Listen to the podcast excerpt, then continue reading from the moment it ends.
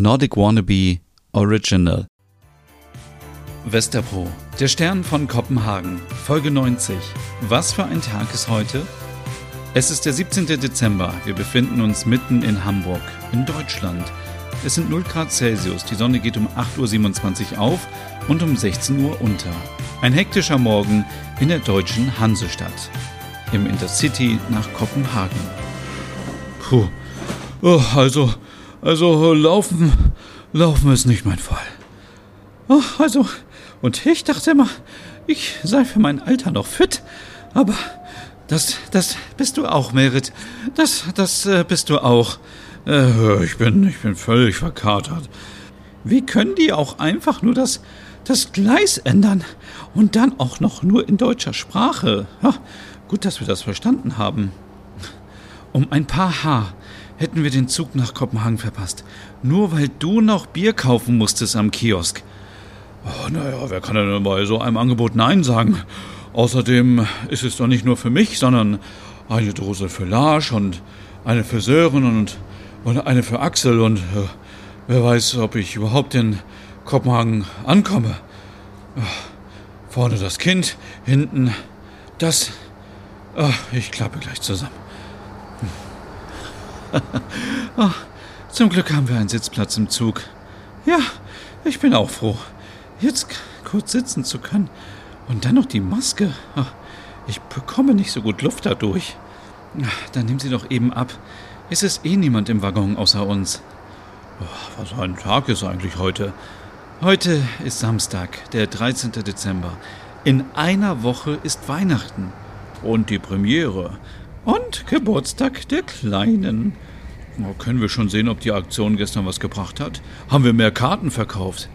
Ich schaue nachher mal nach. Äh, eben hatte ich keinen Empfang. Merkwürdig. So ein großes Land und kein Internet im Zug. Naja, hier ist es ja auch ähm, wie auf dem Land. Aber ja, bei uns auch, aber bei uns hast du fast überall Internet. Ja, ja, ihr Dänen seid die Besten. Oh, bitte kein Streit heute. Ich habe so Kopfschmerzen. Also oh, kann man hier äh, im Zug das Licht ausmachen? Wie war euer Musical-Besuch gestern? Es war so schön und so inspirierend, so, so viele Gefühle, so viel Drama und oh, das kannte ich sonst nur aus Westerbro. Ach, halt die Klappe. Oh, es war wirklich schön. Danke nochmal für die Karten. Ich denke, dass wir zwei, drei Ideen auch für uns nutzen können, besonders fürs Finale. Oh ja, das Finale wird alle von den Stühlen reißen. Das freut mich. Und äh, wieso hast du Kopfschmerzen, Ole? Naja. Ole wollte mir unbedingt noch die Reeperbahn zeigen. Und, wie war's? Also, äh, sowas habe ich noch nie gesehen. Überall bunte Neonwerbung und viele Kneipen und Bars und ja, und äh, ja, in den Bars sind wir irgendwie hängen geblieben. ja, Stina hatte noch nie in ihrem Leben Burlesque-Tänzerin gesehen. Das stimmt, nur im Film. Ja, das ist ja auch schön anzusehen. Ich dachte erst, das hätte was mit Striptease zu tun, aber das war eher Kunst und, und sinnlich, wie in, äh, wie, wie, äh, wie in Moulin Rouge. Ich liebe Moulin Rouge, also den Film. Ich war mal im Moulin Rouge. Das ist aber schon viele Jahre her. Das war noch mit meinem Mann. Ach ja, das war was. Immer raus am Wochenende, immer was erleben, immer Unterhaltung. Kino, Theater, Varieté. Oh, das klingt ja wirklich nach uns. Ich war eher die, die immer zu Hause sein wollte. Ohne ihn wäre ich eine graue Maus geblieben. Ach, also haben wir ihm zu verdanken, dass du so eine schillernde Persönlichkeit geworden bist. Schillernd? Also bitte. Das war nicht abwertend gemeint. Ich weiß. Ha, Stern. Schillernd halt. Ach, Merit. Ich habe heute Morgen mit Axel telefoniert. Er kommt morgen Abend zurück aus Aarhus. Ihr seid mich morgen los. Äh, wie gesagt, du bist immer herzlich willkommen. Geht es seiner Schwester besser? Ja, den Umständen entsprechend. Sie kommt nun in ein Pflegeheim. Axel möchte sie gerne nach Kopenhagen holen, weil er sie dann besser besuchen kann. Aber sie möchte nicht. Sie möchte in Aarhus bleiben. Ja, aber im Heim merkt man doch nicht, wo man ist. Ole, was denn? Das ist nicht feinfühlig. Aber er hat recht. Axel wird das schon klären. Das denke ich auch. Er ist so ein lieber Mann. Da hast du den richtigen gefunden. Oh ja, wer hätte gedacht, dass ich, alte Schachtel, noch mal einen finde? Oh, jetzt geht das wieder los. Wie bitte? Mach dich nicht immer so klein. Äh, Ole wollte einfach nur sagen, dass du den besten Mann der Welt verdient hast. Oh ja, äh, ich fand äh, die Interviews gestern auch ganz äh, gut. Und ihr? Ja, ich auch. Ich war etwas irritiert, dass die kaum noch etwas über den Inhalt wissen wollten. Sie wollten ja eigentlich mehr über dich erfahren und dann all diese Fragen über Kopenhagen. Feiert ihr in Dänemark auch Weihnachten? Gibt es Hügge zu Weihnachten? Habt ihr auch einen Weihnachtsmann? Ihr nutzt ja so viele Kerzen. Habt ihr Kerzen am Baum? Ja, die Fragen waren sehr einseitig, aber Hauptsache wir verkaufen mehr Tickets. Das wird schon. Was hast du eigentlich gestern noch so gemacht nach den Interviews? Ich war etwas bummeln. Wo warst du? Ach, ich mag Hamburg sehr. Ich schlendere gerne da am Rathaus herum. Das ist irgendwie wie bei uns in Kopenhagen vom Rathaus. Auf der einen Seite das historische Rathaus und auf der anderen Seite moderne Kaufhäuser. Ich war natürlich auch ganz kurz im Illums.